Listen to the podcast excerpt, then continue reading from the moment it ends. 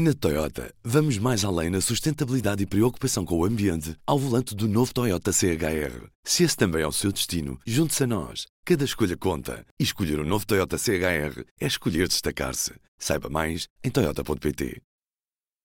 P24, edição de quinta-feira, 5 de julho. Apresentamos a nova gama de veículos híbridos plug-in. Uma tecnologia que veio para mudar o futuro. BMW iPerformance.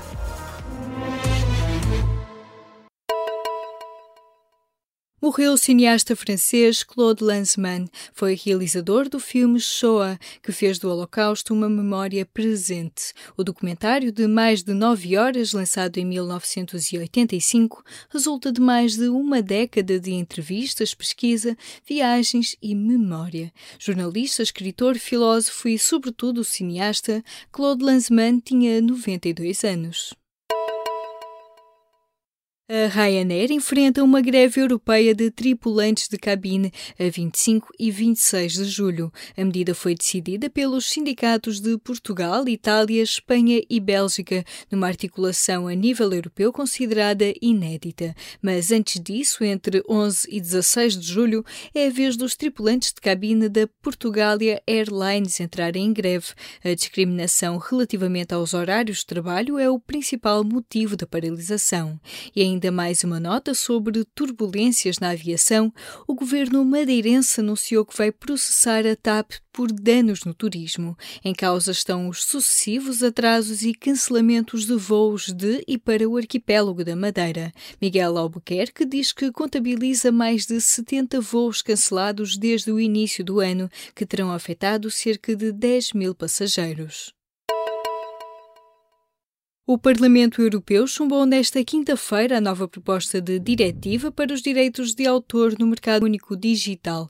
O diploma, que gerou controvérsia, voltará agora a ser discutido pelos eurodeputados em setembro. O acordo tinha o objetivo de limitar a pirataria online, mas várias organizações de ativistas de direitos digitais argumentam que a forma como foi formulada podia apresentar uma ameaça à liberdade na internet. A proposta foi rejeitada com 318 votos contra, 278 a favor e 31 abstenções. Dois terços dos eurodeputados portugueses votaram a favor da proposta.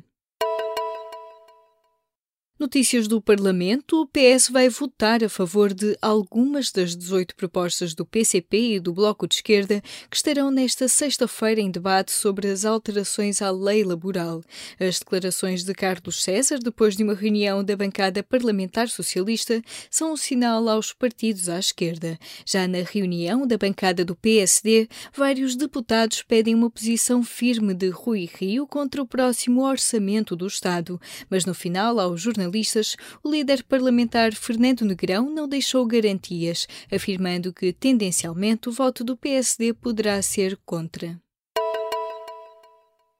Os testes ao VIH vão poder ser feitos em casa até ao final do ano e as farmácias devem começar também a realizar testes rápidos de rastreio ao VIH e hepatites B e C já em agosto. As medidas foram anunciadas nesta quinta-feira pelo secretário de Estado da Saúde, Fernando Araújo. Implicam uma alteração à legislação atual que apenas permite fazer o diagnóstico nos centros de saúde, hospitais e organizações não governamentais.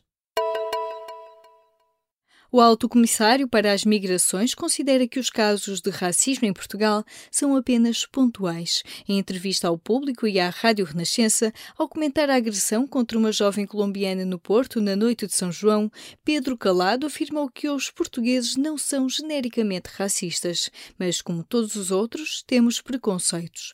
O Alto Comissário reconhece também algumas falhas no processo de acolhimento a refugiados em Portugal e sobre o acordo do último Conselho Europeu sobre sobre migrações, Pedro Calado lamenta as cedências à Itália de Salvini. Os professores não cedem no braço de ferro com o governo e exigem que o tempo de serviço congelado, mais de nove anos, seja integralmente contabilizado para efeitos de progressão na carreira.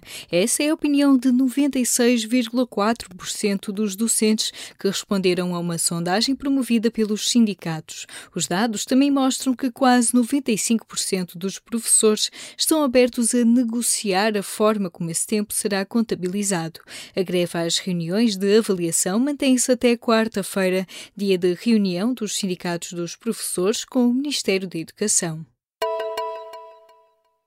O príncipe Aga Khan vem a Portugal com uma multidão de 45 mil fiéis. Aga Khan IV é o líder espiritual da comunidade muçulmana ismaelita, com 15 milhões de membros espalhados pelo mundo e cerca de 7 mil fiéis em Portugal.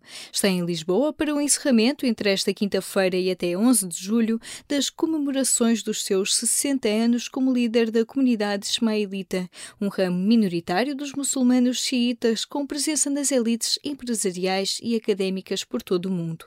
Aga Khan será recebido com honras de Estado por António Costa e Marcelo Rebelo de Sousa.